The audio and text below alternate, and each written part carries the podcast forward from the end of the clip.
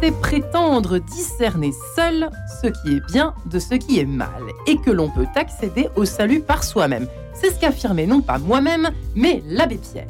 Mais quand il s'agit de pulsion, au fond, comment discerner où se situe le curseur entre le péché et la pathologie? L'addiction est-elle carrément un péché comme un autre? Est-ce une question de trop, entre guillemets au fond, comment distinguer l'addiction du péché? Eh bien, je vous propose de tenter de répondre à cette question en 52 minutes avec mes deux invités. Marie-Jean-Quête de ça commence tout de suite. Eh bien, j'ai la joie de recevoir mes deux invités. Donc, du jour, Micheline, Micheline Clodon, bonjour. Bonjour. On est ravis de vous revoir, revenir, vous, voir revenir chez nous. Euh, toujours sur une question de trop, finalement, puisque c'est votre spécialité. Vous qui êtes psychologue clinicienne, addictologue et qui venez de coécrire, co-publier, si je puis dire, Au défi des addictions, comment réagir chez Salvatore, qui était donc coécrit avec euh, le père Laurent Lemoine ici présent. Bonjour père. Eh bonjour. Ravi de vous voir également revenir sur ce plateau, vous qui êtes toujours théologien, spécialiste d'éthique. Euh, vous êtes dominicain, vous êtes aussi psychanalyste, vous enseignez l'éthique théologique à l'Université catholique d'Angers, vous avez été rédacteur en chef de la revue d'éthique et théologie. Il y a quelques années, ça, mais bon. Non, mais on aime bien rappeler qui est qui. Vous voyez, pour nos auditeurs, qui, qui, qui c'est celui-là encore euh, vous avez coécrit donc ce livre avec Micheline. Alors, euh, pourquoi ce livre euh, en 2023, au fond, l'un et l'autre? Qui veut répondre? Laurent Lemoine Qui a eu l'idée des deux? Entre les deux On a eu la, même idée à peu près au même moment, et je pense que c'est une idée qui est portée par la dégradation du contexte sanitaire, euh, en particulier euh, Covid et post-Covid, puisque malheureusement les addictions euh, ont explosé pendant le Covid à cause des confinements et que les gens se retrouvaient tout à coup chez eux en télétravail devant leur écran et qu'il fallait s'occuper chez soi et que les addictions qui étaient déjà euh, galopante, malheureusement, ont trouvé une niche favorable dans les confinements. Et donc, euh, ensuite, on a retrouvé ça euh, dans la patientèle, dans les cabinets, et on s'est dit, c'est, ça fait partie des urgences absolues. Alors, vous savez, nous sommes sur Radio Notre-Dame, vous le savez, nous sommes dans un quête de sens. Vous savez, nous sommes à pieds joints dans la, dans la semaine sainte, si je puis dire, puisque nous sommes mercredi saint, si je ne me trompe pas, même si j'ai pas beaucoup dormi cette nuit, pardon. Donc, on va parler forcément un peu de confession, on va parler parce que vous allez nous aider aussi. Euh, parfois, c'est vrai que même moi-même, vous voyez, on a du mal à discerner ce qui relève un peu de la... Euh, euh, le petit besoin, le petit le, sensation de, manque, de quelque chose qu'on compense avec du sucre, avec autre chose, avec du sport. Je crois qu'on va en parler aujourd'hui. Micheline, c'est pas simple cette histoire. Quand on est chrétien, bah oui, c'est compliqué. On en parlait en rédaction. Je vais vous dire, il y a une question qui est sortie. Euh, autour de la table. Mais l'addiction, c'est un péché, non? Alors, allons-y. Alors, sur la question du péché, je passerai bien sûr euh, la parole au Père Lemoine, mais en revanche, sur votre question de c'est pas simple, non, c'est pas simple, et pour rebondir sur ce que disait euh, Laurent, au moment du Covid, moi j'ai souvenir, et j'ai malheureusement encore des patients qui m'en parlent, de l'apéro Zoom tous les soirs, au moment du Covid, il y avait un apéro Zoom. C'était le seul moment où on était en relation avec quelqu'un mm. et avec un verre et on trinquait à travers tout notre seul, en fait, finalement. Alors tout seul et avec les autres et c'est un des grands un des grands points euh, de euh, l'encouragement justement. Euh, qu'est-ce que représente l'alcool? Vous savez que c'est mon sujet favori parce que je pense que c'est pas une addiction comme une autre, hein, notamment en France, mais pas qu'en France, et que j'allais dire mais encore une fois, je parle sous le contrôle du Père Lemoine, si péché il y a, et je ne pense pas que ce soit un péché, ce serait euh, de ne pas euh, accepter d'entrer en relation avec les autres et de rester enfermé dans son addiction. C'est-à-dire, comme le disent si justement les alcooliques anonymes, euh, je ne suis pas responsable de ma maladie, en revanche, je suis responsable de mon rétablissement. Waouh, c'est du lourd aujourd'hui. Hein. C'est touchy cette histoire hein, de cette, ce départage, cette espèce de, euh, de curseur à placer euh, Père Laurent Lemoine euh, entre effectivement. Ouais, l'addiction et le péché, qu'est-ce qu'on peut dire là-dessus? Oui, c'est touchy, mais pas tant que ça. Ah C'est-à-dire, non, je pense que le, par exemple, on dit souvent, euh, un peu comme les gens qui sont dépressifs, bougez-vous, faites quelque chose, vous avez votre volonté, euh, euh, bougez-vous, quoi. la volonté permet de, se rétablir, faites quelque chose. Ce qu'on voit, c'est que parce que la volonté morale, c'est quand même ce qui vous parliez du péché. Euh, la volonté morale, en principe, euh, dans le péché, c'est très très présent. Hein. Je choisis le bien ou je choisis pas le bien. On est d'accord. Et dans l'addiction, c'est juste, c'est pas possible ça. C'est-à-dire que la volonté, elle peut plus grand chose en fait. Et donc, on entre tout de suite dans l'univers du soin. L'addiction, c'est du côté du soin. Donc c'est pas du côté du péché. C'est intéressant parce que pour aller se confesser, vous voyez, vous donnez des petits outils là déjà, Père Laurent Le. Bah oui, mais alors les, gens, les gens euh, quand ils viennent, ils viennent se confesser ou dans l'accompagnement spirituel, bien sûr, ils peuvent parler de leurs addictions, mais ce dont on, ce qu'on entend euh, euh, très souvent, c'est qu'en parlant de du péché, il parle avant tout de la peine et de la souffrance et de, ce qui trimballe euh, à cause de l'addiction. Donc euh, il y a un côté, euh, oui, c'est-à-dire le fond, le terrain, c'est c'est un malheur quand même l'addiction. Hein, c'est un malheur ordinaire. Quand vous êtes livré à, ces répétitions addictives, c'est quand même un malheur avant d'être un péché. Alors effectivement, le péché commencerait, je suis d'accord avec Micheline, dans l'idée, bon bah je fais rien, je fais rien, c'est acté, c'est comme ça, alors que euh, on dit souvent, bah, c'est pas faux, euh, le chemin de la guérison commence. Donc, bah oui, le chemin de la guérison, ça veut dire se bouger. Euh, ça veut dire commencer à demander de l'aide hein, et, à, et à sortir de cette espèce d'involution sur soi. Vous voyez, on est écrasé sur soi et on bouge plus. Même dans l'addiction, on peut faire quelque chose. Ouais, ça c'est intéressant. Euh, euh, mais faut-il s'en rendre compte, Micheline? Vous me disiez que même euh, chez nous. Alors pardon, on va parler de tout hein, ce matin, mais on sait qu'il y a des, par exemple, moi j'entends parler de, prêtres accros au sport, par exemple. C'est vrai qu'on en parle. Alors je, fais exprès hein, de prendre une caricature. On a tous dans nos petites vies humblement des choses un peu qu'on fait comme ça, de la consommation de séries. quand on a envie d'oublier des soucis, etc., on se réfugie, on se replie. Ça peut aussi être un départ d'addiction. Euh, mais on se rend pas forcément compte, Micheline. Hein Absolument. On va euh, interroger en fait non pas et surtout pas la quantité. Hein. je veux dire, si nos auditeurs nous entendent, surtout c'est pas une question de quantité. La définition de l'addiction, c'est la place que ça occupe dans l'espace psychique quand progressivement ça vient prendre la place de la relation humaine. C'est-à-dire si je dans toutes les addictions? Dans toutes les addictions, c'est ça qui va définir l'addiction comment, au lieu de déjeuner avec vous, je vais choisir d'aller sur mon écran, d'aller faire du sport, et que ça devient progressivement une obsession et que je dois calculer ma journée autour de cette préoccupation. Est-ce que je vais aller chez... Non, je vais pas aller chez mes amis ce week-end parce qu'ils n'ont pas euh, de Wi-Fi et donc je vais pas pouvoir être connecté à Internet. Et ça, c'est une souffrance. Et après, on interroge le pourquoi de, j'ai besoin d'être. Mais le propre de l'addiction, ça prend la place de la relation. Et d'ailleurs, c'est comme ça qu'on va aussi accompagner la personne souffrant d'addiction, c'est en lui redonnant le sens de la relation. Donc, est-ce que je m'en rends compte? Oui et non. Par moment, je me rends compte, et puis par moment, je ne me rencontre pas. D'où le message qu'on passe aux entourages. Si vous pensez que quelqu'un souffre d'addiction, parlez-lui. Ouais. Parlez-lui. Même si on sait que les, par exemple, non, parce que vous parlez de ça la dernière, en préparant un peu l'émission euh, il y a quelques temps, Micheline, c'est vrai que euh, c'est pas facile de parler de ça déjà à des proches et quand on est prête, peut-être que c'est encore plus difficile. Père Laurent Lemoine. De parler des addictions au de ses proches, bah il faut. C'est pas simple. Hein. Oui, mais le, drame absolu, c'est de ne rien faire. C'est-à-dire de, de, laisser la personne dériver euh, et en se dire, je lui parle pas, je prends pas le courage de la parole. il, se passe quand même, on le voit, des déclics salutaires chez les gens qui sont en proie avec des addictions, etc. Il se passe des déclics salutaires et euh, ils, ne sont, ils ne sont pas euh, totalement euh, envahis, dominés, etc. Le fait d'aller vers eux et d'avoir le courage de la parole, ça peut déclencher quelque chose. Il ne faut pas hésiter à le faire. Micheline a raison là-dessus. le courage de la parole est très, très, très important. La personne quitte ses relations, il faut aller, il faut lui proposer une relation, en fait. Hein. voilà, il faut aller euh, au devant. Et là, là, de fait, les aidants, comme on dit maintenant beaucoup, les aidants bah, doivent, se, doivent se bouger pour aller au devant de la personne livrée à ces addictions. Ce pas forcément des personnes complètement repliées sur elles-mêmes qui, sont euh, accros à des tas de choses.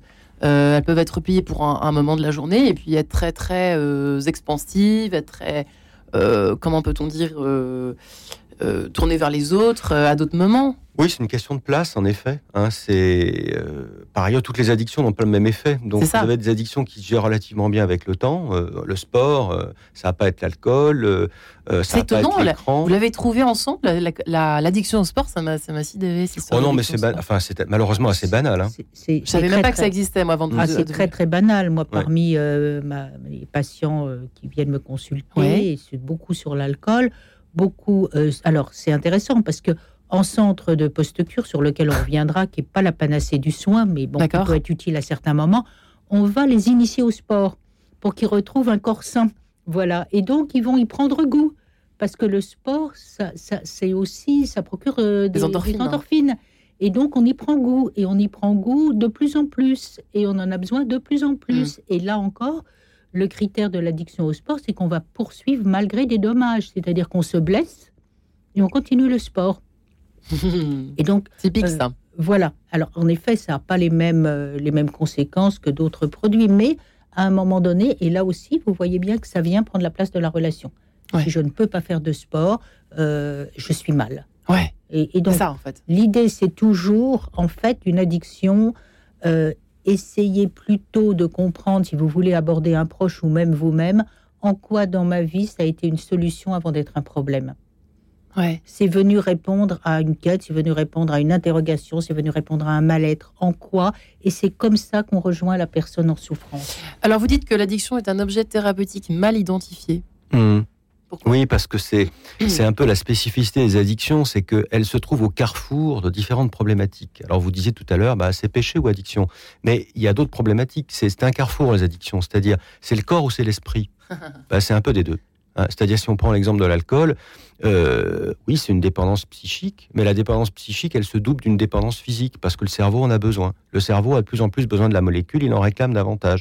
Vous voyez, euh, c'est également, Micheline en reparlera, mais c'est pareil dans les psychothérapies, dans la prise en charge des addictions, c'est un peu au carrefour de différentes techniques. Et au fond, c'est la technique qui va le mieux marcher pour la personne qui va être la technique efficace et, fructueuse. Vous voyez, c'est pas. Euh, on peut dire, bah oui, l'addiction, il y a un aspect maladie. Oui, mais pas que, parce qu'il y a une maladie, mais il y a aussi des gens, d'abord une peine ou une souffrance, hein, ce que je disais tout à l'heure. Donc c'est l'addiction, c'est un objet complexe qu'il est impossible d'enfermer ou d'étiqueter dans une, dans un classement. C'est au carrefour, et même pour la prise en charge, euh, même les médicaments, on va utiliser différentes panoplies. Donc c'est au carrefour différentes problématiques. C'est ce qui rend leur prise en charge euh, compliqué et ce qui amène euh, plusieurs, par exemple, spécialistes du soin ou de la santé psychique et de la santé physique, anatomique à s'en soucier. Vous dites quand même qu'au premier siècle du christianisme, à l'heure où s'effondre l'Empire romain, euh, l'évêque d'Hippone en donne déjà une description saisissante. C'est-à-dire que euh, à cette époque-là, à l'époque des confessions de Saint Augustin, on, s'intéressait déjà à cette question des addictions. Euh, alors, c'est pas vous, c'est l'avant-propos, mais euh, est-ce que, est que finalement, euh, à l'époque, c'était considéré comment? Comme un, pardonnez-moi, comme un péché, Père Laurent Lemoine ou pas? Les, alors, la définition de, du péché, c'est bien parce que Saint Augustin en a donné une assez bonne qui tient effectivement. Le péché chez Saint Augustin, c'est une rébellion. Et c'est une rébellion délibérée contre Dieu. Donc, est-ce qu'aujourd'hui, on dirait que euh, l'addiction en 2023, on peut, on peut tranquillement dire, si je puis dire, hein, euh, eh bien, quand vous êtes soumis à un produit ou un comportement, vous vous rébellez délibérément contre, Dieu. Ah, vous voyez que ça, c'est juste pas possible. Par contre, euh, c'est vrai que les addictions, on n'a pas attendu le Covid pour les découvrir et que euh, les comportements, le terrain, les pratiques addictives, même si le mot addict est un mot en bon français, comme chacun sait, effectivement, c'est identifié depuis euh, extrêmement longtemps hein, et qu'on n'a pas attendu les écrans, euh, ni même le Bouddha Blue des jeunes ou le cannabis pour découvrir la puissance ravageuse des addictions. Ouais. Le, le, je l'avais noté sur ma petite feuille, vous voyez, quand on dit, vous m'y avez fait penser tout à l'heure, je ne peux pas m'empêcher de. Ça, c'est très souvent ce qu'on peut dire. Bon, j'imagine, euh, quand on va se confesser, pardonnez-moi de revenir un petit peu euh, à l'actualité du moment qui est la semaine sainte. C'est encore l'heure d'aller euh, se confesser d'ailleurs, les auditeurs qui nous entendent. Euh, je peux pas m'empêcher de. Bah, quand on dit ça, on dit quoi On dit, est-ce qu'on sait si c'est de l'addiction de... Ah, bah, Micheline, vous voulez pas parler? Moi, je pense que vous parlez de confession, si, si, non, mais et, le je ne peux pas m'empêcher de en confession. De réagir, sur réagir. Alors, moi, moi, je vais réagir comme clinicienne et pas comme euh, prêtre, donc je ne peux pas m'empêcher de. Eh ben, je vais répondre, c'est pour ça que nous sommes là. C'est pour ensemble être plus fort que l'addiction. L'addiction, est-ce que vous admettez, si je vous dis c'est plus fort que moi, est-ce que vous vous reconnaissez là-dedans? Ah oui, complètement, je me reconnais. Vous savez, je lutte tous les jours. D'ailleurs, un des premiers critères de l'addiction, euh, c'est les efforts pour diminuer ou interrompre. Donc on n'imagine pas combien avant de consulter, quelqu'un va lutter et être isolé dans son addiction en se disant mais moi pourtant comme le dit le Père Lemoine j'ai de la volonté je me connais comme ayant fait plein de choses et je n'y arrive pas. Et ce qui est sans doute vrai en plus. Et ce qui est sans doute vrai donc le premier temps ça va de cautionner le fait que oui vous avez le sentiment que c'est plus fort que vous et donc ensemble on va être plus fort que l'addiction ensemble. Moi, c'est le, maître mot. Et ensemble, et peut-être avec d'autres. Mais comment, comment on se confesse, Père Laurent le moine, au fond, en sachant tout ce qu'il y a dans votre livre Comment, comment est-ce qu'on Comment est-ce qu'on se confesse en, ben, en 2023 En 2023, je pense que la Semaine Sainte, c'est pas que la confession. non, non, non, mais c'est l'émission du jour, c'est que je dis mais, Mais je veux dire par là, non, non, mais le chemin de Pâques, c'est un passage. Donc les jours saints qu'on est en train de vivre, euh, c'est un passage. La Pâque, c'est un passage de la mort à la vie, nous dit-on. L'addiction, c'est quelque chose comme ça aussi. C'est-à-dire, les gens se mettent en mouvement quand ils, quand ils commencent une thérapie euh, ou un traitement, une prise en charge, même quand ils commencent à parler, à accepter un échange, ils se mettent en mouvement. Donc, bien sûr, il y a un aspect euh, d'écroulement, peu comme la confession, on se se reconnaître pécheur, on, s'agenouille, on, constate le désastre de sa vie, si vous voulez. On constate un aspect, en tout cas, désastreux. Mais il y a la lumière possible. C'est-à-dire que c'est euh, c'est ça, c'est un passage. C'est un passage difficile. Il peut y avoir trois jours euh, ou trois mois ou beaucoup plus peut-être euh, le temps d'une hospitalisation ou d'une prise en charge extrêmement difficile où on, on découvre la part obscure de soi-même, hein, hein, où on est effectivement livré aux puissances infernales. Il y a quelque chose comme ça hein, dans l'addiction. C'est quand même une tragédie, euh, euh, une tragédie personnelle, une addiction, plusieurs addictions, etc.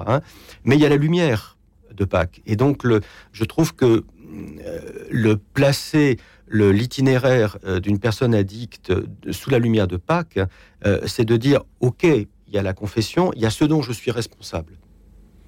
Mais il y a aussi le, la victoire euh, possible au bout du chemin. Hein. Et euh, quand on est chrétien, à vrai dire, c'est qu'on pense qu'on peut être épaulé, épaulé par un autre. Pour nous, il s'appelle Jésus-Christ. Et il y a des médiations humaines où on est épaulé. Et je pense que la, toute thérapeutique, toute, toute, toute prise en charge, c'est une médiation humaine où là, on trouve un appui, si vous voulez, comme les gens trouvent les Simons de Sirène d'aujourd'hui, les Joseph d'Arimathie, dans une trajectoire bancale qui est de la, qui est celle de l'addiction, où on est où on est boiteux, ou euh, etc. N'est-ce pas? Jésus nous relève, et c'est un chapitre qu'on a écrit, coécrit avec Micheline dans le livre, et on traîne tous après un brancard, c'est-à-dire tu te redresses, hein, tu es debout, va, marche, mais prends ton brancard, c'est-à-dire on n'est jamais totalement guéri. Si on se dit que euh, l'addiction est une maladie chronique, ce que les meilleurs addictologues disent, je crois, hein, euh, c'est une maladie chronique en ce sens où on trimballe toujours son brancard. C'est-à-dire, ah, attention, il peut y avoir euh, un problème, etc. Et ce qui est d'autant plus pernicieux dans l'addiction, comme l'a souligné Micheline, c'est que l'addiction au début, c'est une solution à une difficulté. Et, voilà. et que la solution devient votre problème. Donc on est emberlificoté là-dedans. C'est pour ça que je vous parlais de confession. Je trouve ça intéressant dans l'exercice, si vous voulez, dans le mode opératoire, parce que je trouve qu'on n'a pas assez d'outils dans l'Église pour bien se confesser. Voilà qui est dit. Nous nous retrouvons juste après cette petite page en couleur, si vous le permettez. À tout de suite.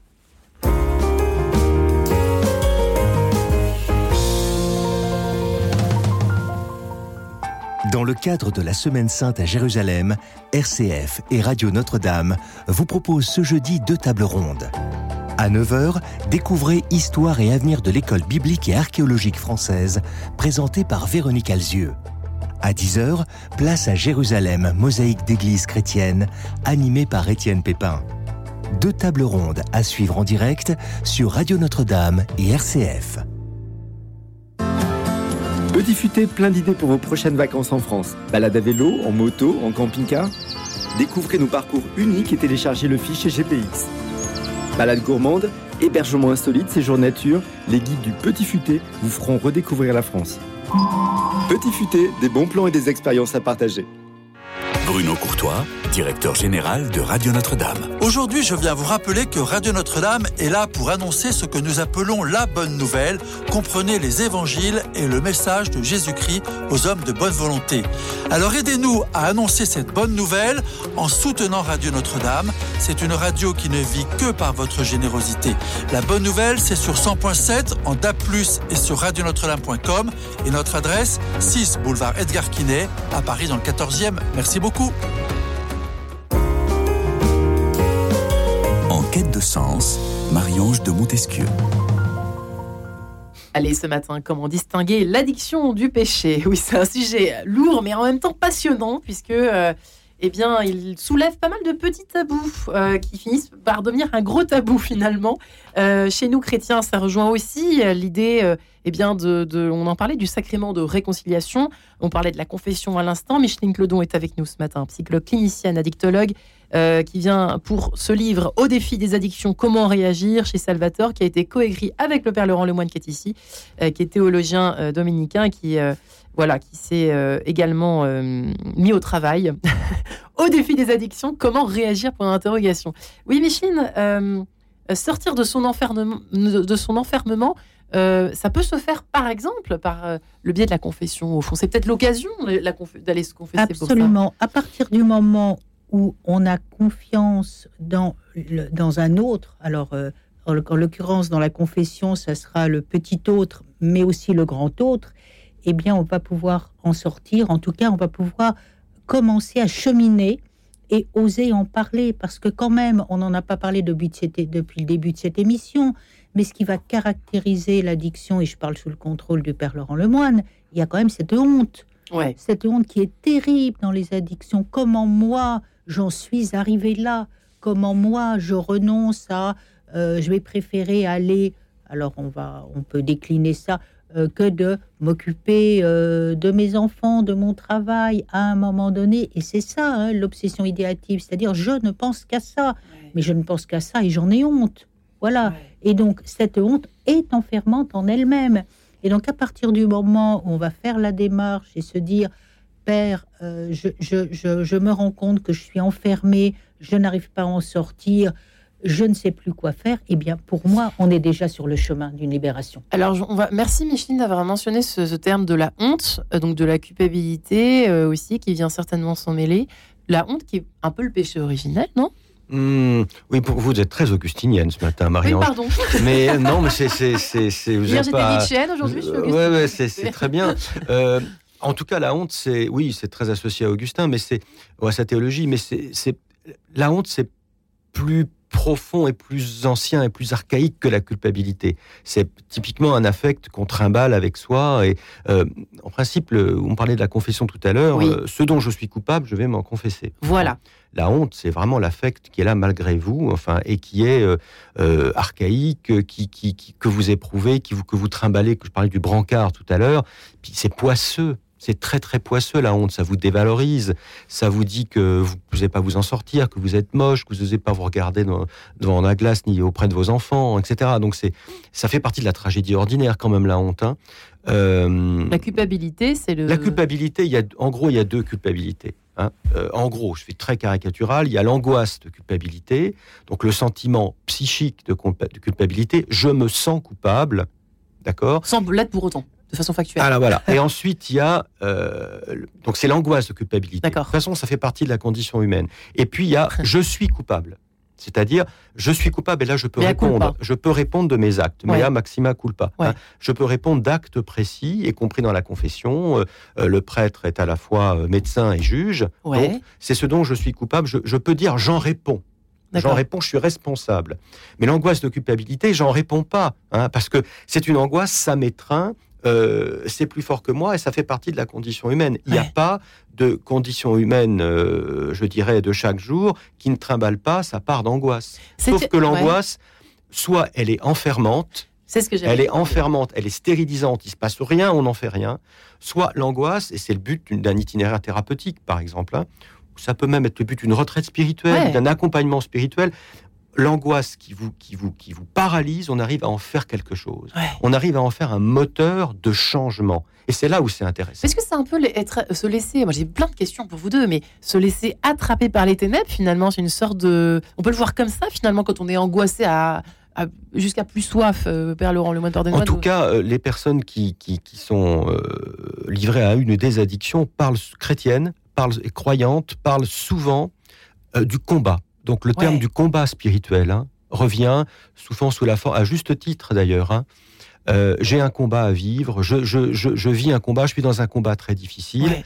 Euh, la première chose, évidemment, dans un, un combat euh, spirituel d'une telle humanité, c'est l'écoute. C'est-à-dire dans un combat, on est, on peut pas être, si on est livré à soi-même, le combat, il va être très difficile. Mais Avec nos maigres forces, c'est mais oui, mais alors dans ces cas-là, on met, en soi, on met autour de soi une panoplie de gens qui vont être, qui vont épauler. C'est très important l'idée de panoplie. Ouais. hein. C'est-à-dire, euh, il peut y avoir un tas de gens, le médecin généraliste, le proche, le conjoint, le, un, un psychanalyste, euh, tel ou tel thérapeutique, tel- Un prêtre. on est un prêtre. on essaye celui-là. tout. Il y a des choses qui vont marcher. Ouais. On ne sait pas a priori ce qui va marcher, mais il y a des choses qui vont marcher, Ouais. pourvu qu'on sorte de l'isolement. C'est un combat. C'est bien de voir ça comme un combat. Pardon, Alors, Micheline, allez. J'ai j'ai envie d'ajouter euh, deux. Le, le- le premier, c'est que la honte, il y a toujours quelqu'un d'autre que soi, contrairement à la culpabilité. On a honte en pensant à j'ai tellement honte d'avoir fait ça juste. devant euh, mes enfants, devant mon mari.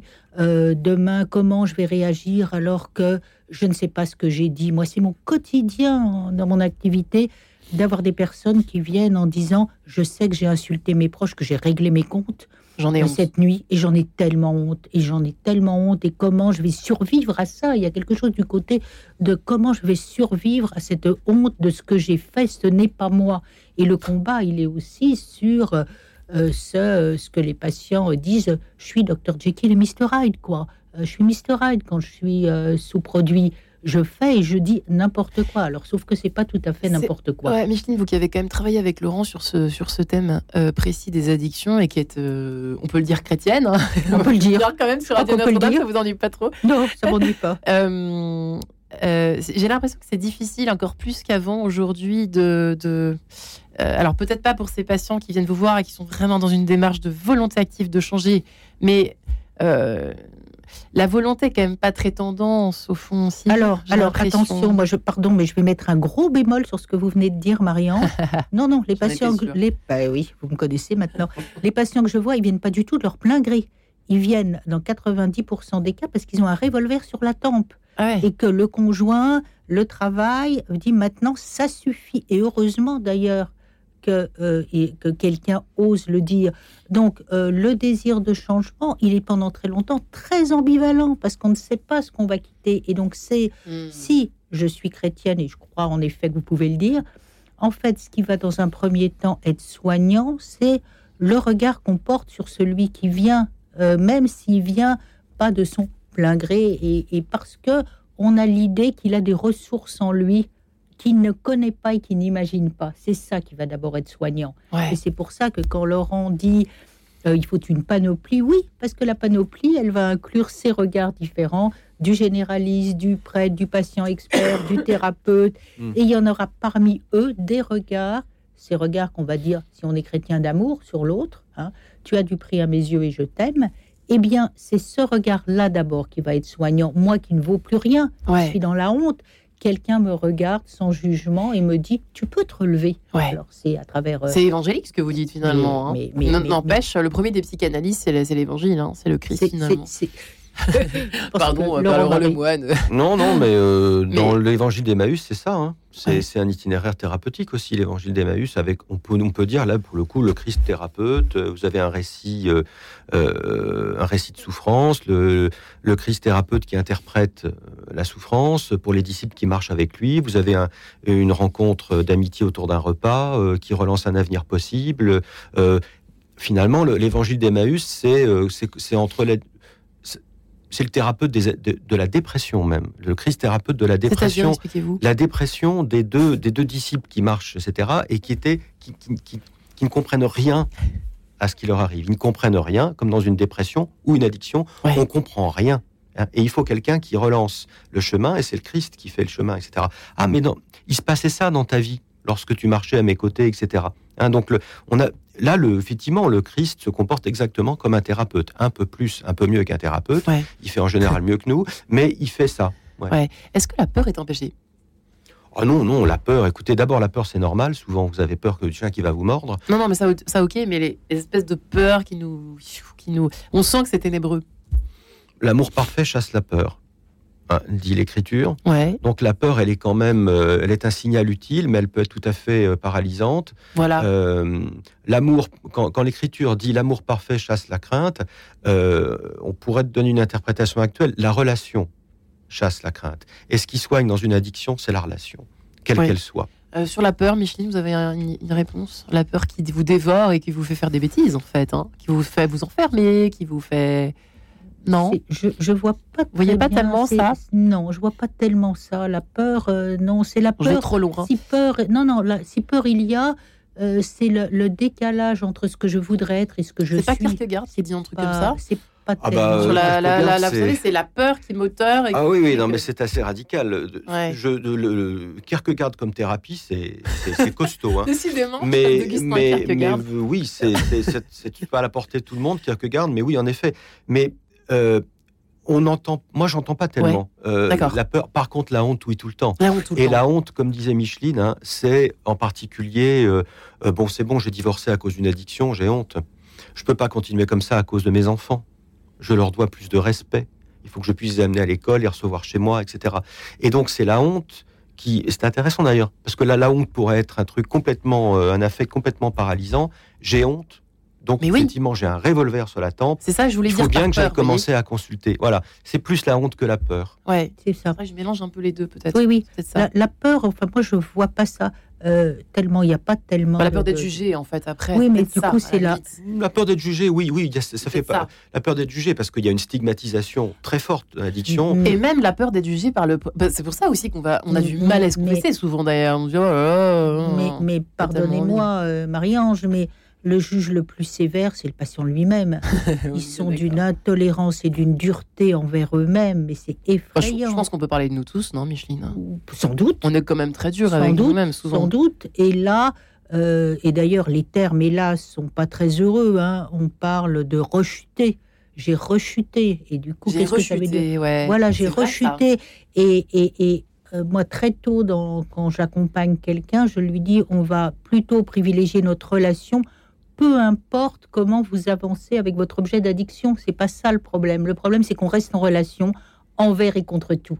Et finalement, l'échec, c'est pas quand quelqu'un reconsomme ou reprend, c'est quand je n'ai pas mis assez euh, de confiance dans la relation et qu'il est perdu de vue. Et c'est ça pour moi l'échec, c'est le perdu de vue. C'est pas quelqu'un qui revient, bien au contraire, Ouais. quelqu'un qui va revenir en disant, et ça m'est encore arrivé ce matin sur un SMS, en Ouais. disant il faut que je vous vois, j'ai reconsommé.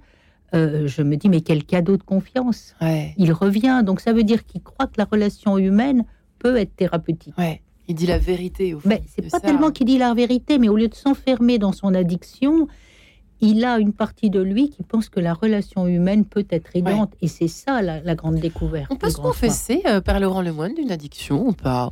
Ça sert à quelque chose Oui. ou pas? Oui, parce que de toute façon, il y a une relation, donc ça sert. Ça sert, et puis là, c'est- je dirais, c'est la l'intelligence pratique et l'intelligence, je dirais l'intelligence du cœur du prêtre, hein, Ouais. ou l'intelligence du cœur de l'accompagnateur spirituel qui sait entendre, qui sait écouter que derrière l'addiction ou derrière ce que la personne confesse comme péché, et si elle, elle le perçoit comme péché, elle le perçoit comme péché, c'est Ouais. ainsi, euh, il y a un itinéraire souffrant.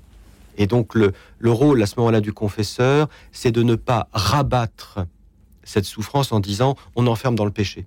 Parce que c'est c'est, le péché, si vous voulez, à ce moment-là, c'est la partie euh, émergée. euh, c'est euh, j'ai pas bien agi parce que c'est lié à mon divorce. Euh, là, c'est sûr que c'est bon là.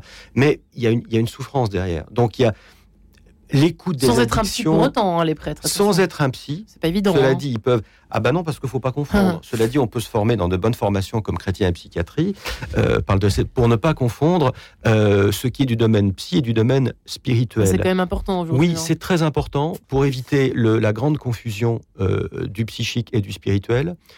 Cela dit, quand une personne se présente devant nous, elle se présente comme elle est, entière, Ouais. avec tout. Et donc, euh, elle vient pas séparer la, personne, elle vient euh, avec sa confusion, elle vient avec son chaos personnel. C'est certain que le travail de l'accompagnateur spirituel, c'est de pouvoir rendre à César ce qui est à César et à Dieu ce qui est à Dieu. Hein. Et les addictions, c'est César. Hein. Mm. C'est le règne de César en nous. C'est-à-dire, oh, d'accord. Bon, écoutez, je vais me faire euh, encore pas gronder, mais presque, par ce cher Guillaume derrière cette vitre, si je n'annonce pas tout de suite Arnold Turboost pour la rue de la Croix-Hiver. À tout de suite. Radio Notre-Dame. Ça fait déjà six mois, dix mois, presque un an, que s'éternise l'hiver on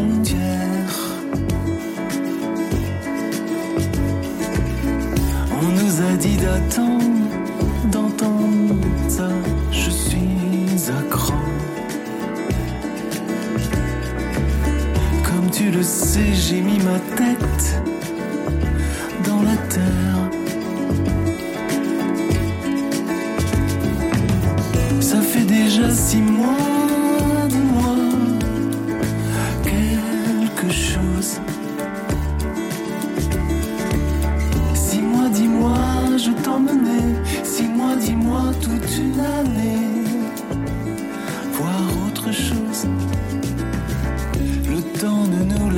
aurait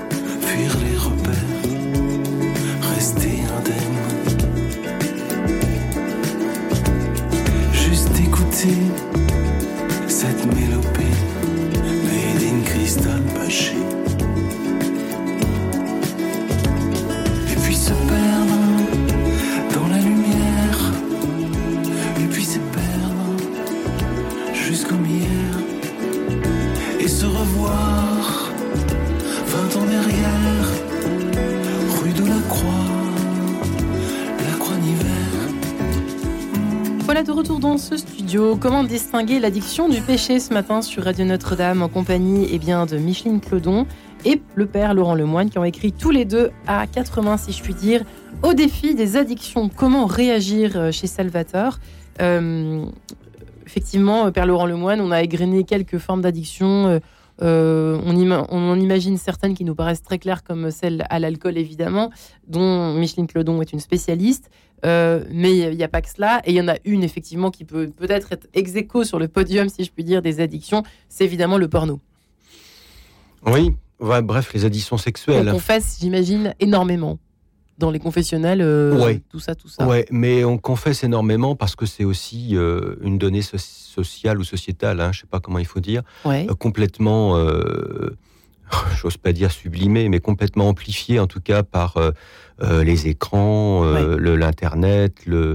Donc ça a pris une proportion totalement même, on pourrait dire, banalisée, sauf que ça fait des dégâts, y, compris chez, bien sûr chez les jeunes, avec des lois d'ailleurs qui peuvent peut-être modifier ça.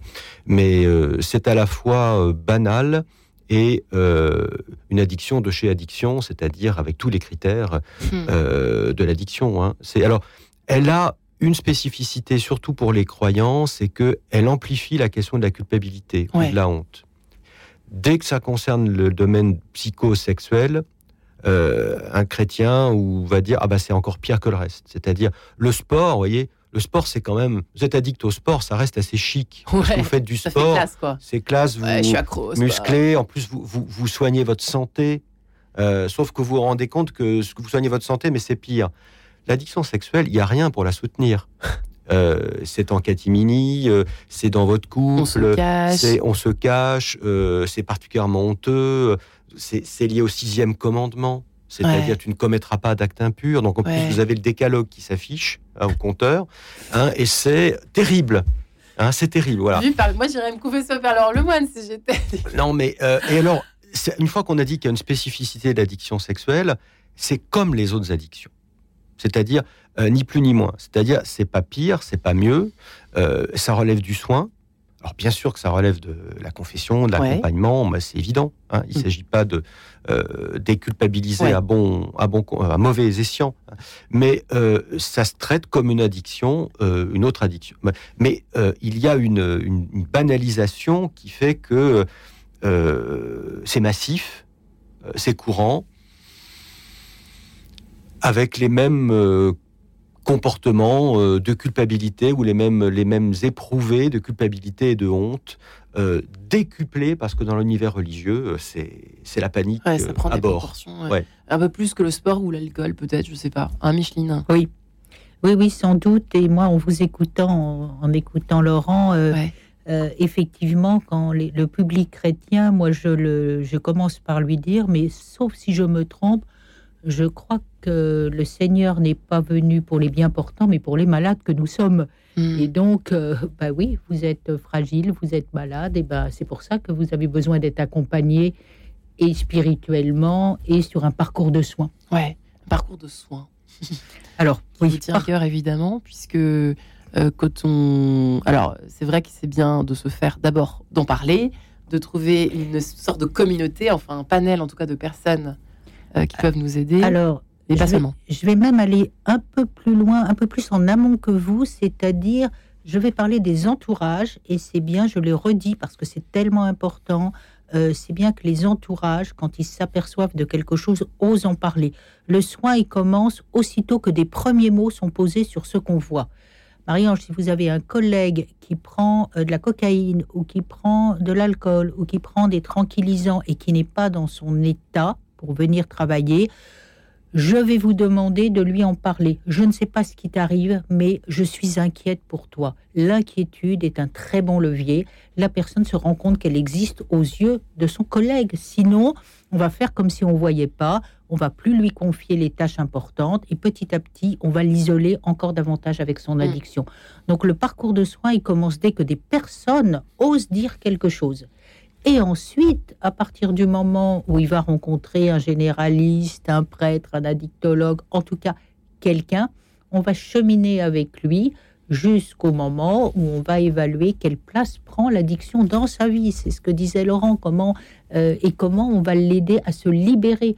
Rappelez-vous, addiction, c'est esclavage au sens premier du terme. On est esclave. Quand on a quelqu'un Hmm. d'esclave, on va l'accompagner pour s'en libérer. Ouais, mais il n'empêche que vous reconnaîtrez comme moi qu'on dit bien esclave du péché. C'est un terme qu'on emploie énormément. Oui, mais euh, Hein la, la question entre le psy et le spirituel, c'est que vous avez des. Faut pas se tromper d'intersection et de C'est carrefour. pas évident. hein. Parce que si on se trompe de carrefour, on confond. On confond euh, le psychique et le spirituel. Ou on confond ce dont on ne peut jamais être responsable et ce dont on peut en vérité euh, être responsable. Donc euh, l'esclavage euh, dont il s'agit là, celui dont parle euh, Micheline, euh, c'est, puisque c'est l'étymologie d'addiction, c'est la peine, c'est la souffrance. Mais il est évident que cet esclavage-là de peine, de souffrance, peut mener à l'esclavage du peut conduire à l'esclavage du péché, c'est-à-dire vous faites n'importe quoi dans votre couple, vous faites n'importe quoi avec vos enfants, vous devenez violent. Donc violence conjugale, violence avec les enfants. Là, on est d'accord qu'il faut en répondre. Et là, on, en répond même devant judiciairement parlant. Vous voyez. Donc bien entendu, c'est des. Mais euh, pour parler de l'esclavage, faut, faut bien voir de quel esclavage d'abord on parle. Il s'agit d'abord d'une tragédie humaine. Cette tragédie humaine intime, elle peut avoir des conséquences personnelles et sociales épouvantables. Ouais.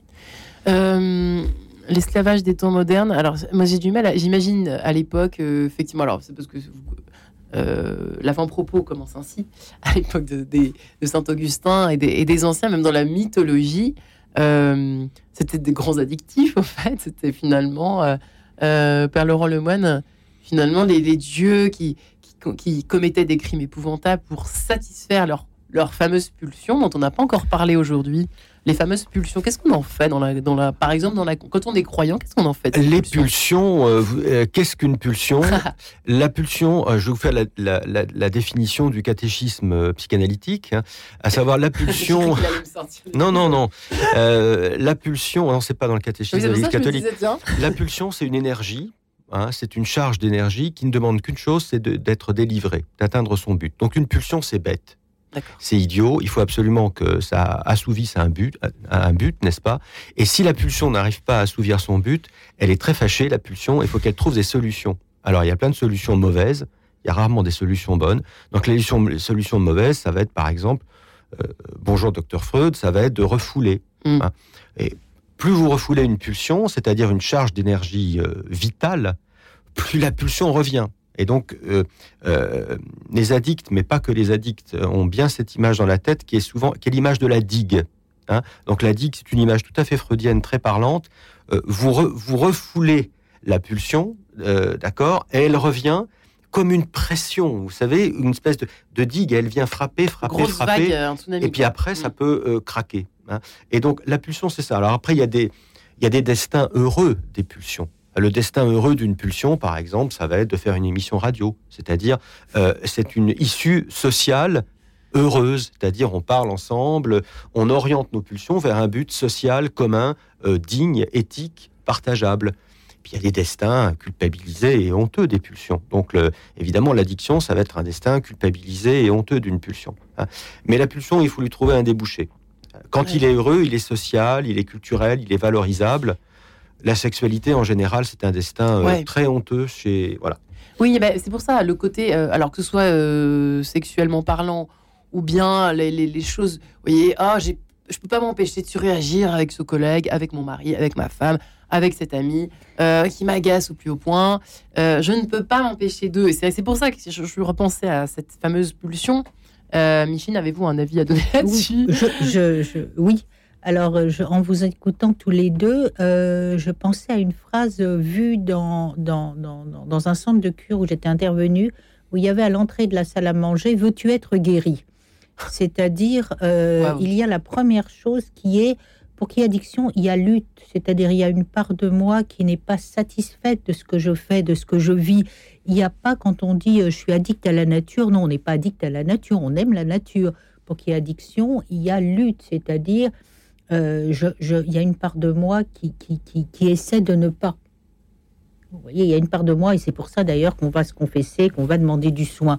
Ouais. Euh, moi, j'ai envie de reprendre euh, ce que le- la, première étape des alcooliques anonymes, mais qui vaut aujourd'hui pour toutes les addictions, puisqu'elle se décline sur euh, les joueurs, les, les, les- On n'a pas parlé du jeu aussi. Hein. nous avons, nous avons admis que nous étions impuissants devant. C'est ça la première étape, c'est accepter l'impuissance, impuissant Mm. devant l'alcool, devant le jeu, devant. euh, j'ai, j'ai, je n'y arrive pas tout seul. Et on en revient au début. Si je n'y arrive pas tout seul, j'ai besoin d'aide. Et c'est ça le début. Le Mm. début, c'est j'accepte de demander de l'aide, ce qui est un pas gigantesque. Euh, Père, Père, euh, Laurent Lemoine, qu'est-ce que vous conseillez aux prêtres qui nous écoutent qui ont, euh, Qu'est-ce qu'on fait par rapport à un- aux, fidèles qui viennent se confesser justement euh, d'un je ne peux pas m'empêcher d'eux qui ressemblent à une addiction qu'on Ben, on continue à les écouter tout le temps en étant extrêmement disponible et en pratiquant euh, la miséricorde pastorale que, que le pape euh, François souhaite.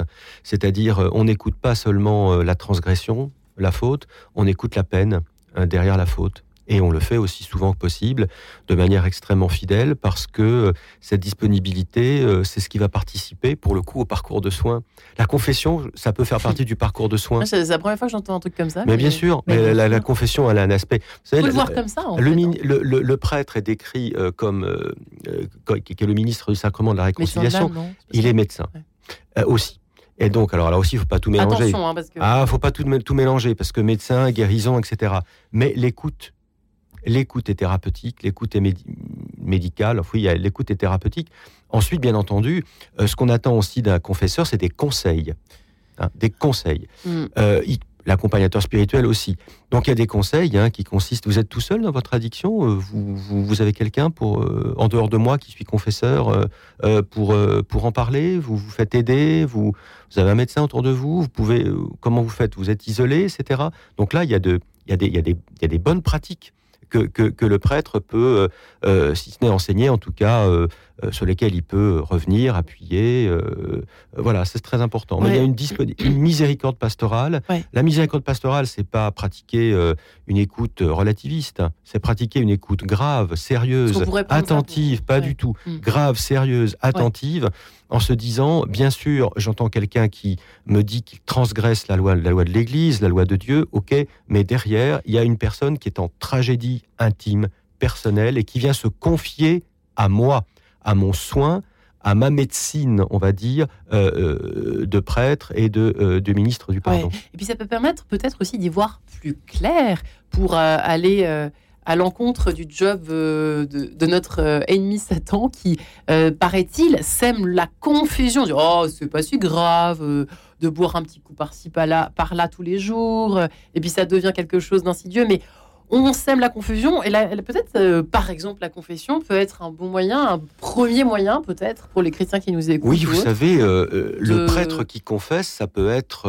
alors, il, peut y avoir des, y a des confessions réitérées, mais, mais ça peut être le premier interlocuteur sur le chemin d'une guérison. Donc c'est hyper important. Et donc c'est décisif. Et ça mm. permet déjà de mettre en échec Satan. Oui, c'est une, bonne chose de le dire, je trouve. parce qu'on en parle assez rarement hein, de, de, justement euh, de l'un et de l'autre côté euh, du confessionnal, justement, de ce qui s'opère pendant ce moment-là.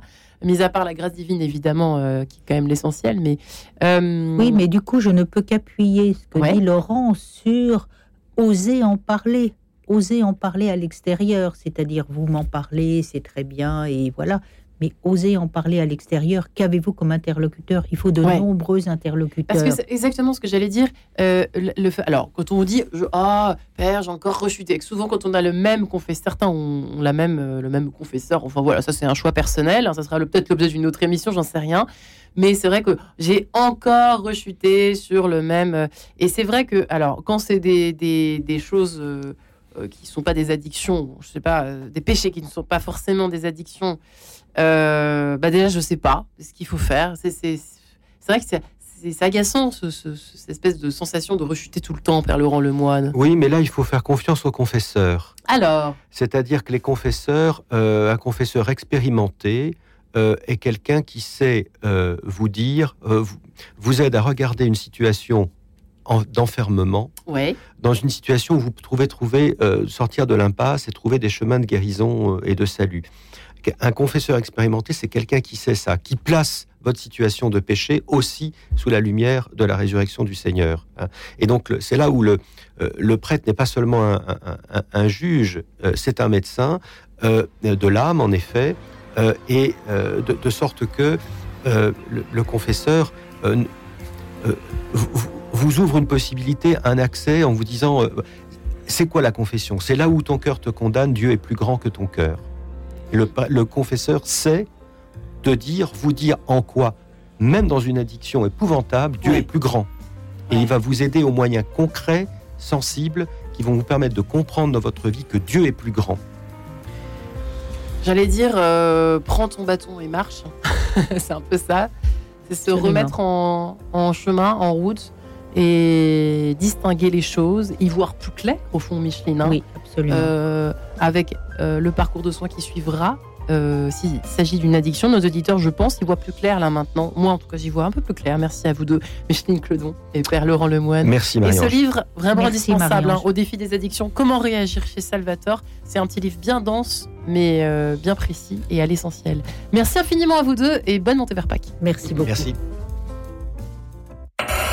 Retrouvez le podcast de cette émission sur le www.radionotre-dame.com.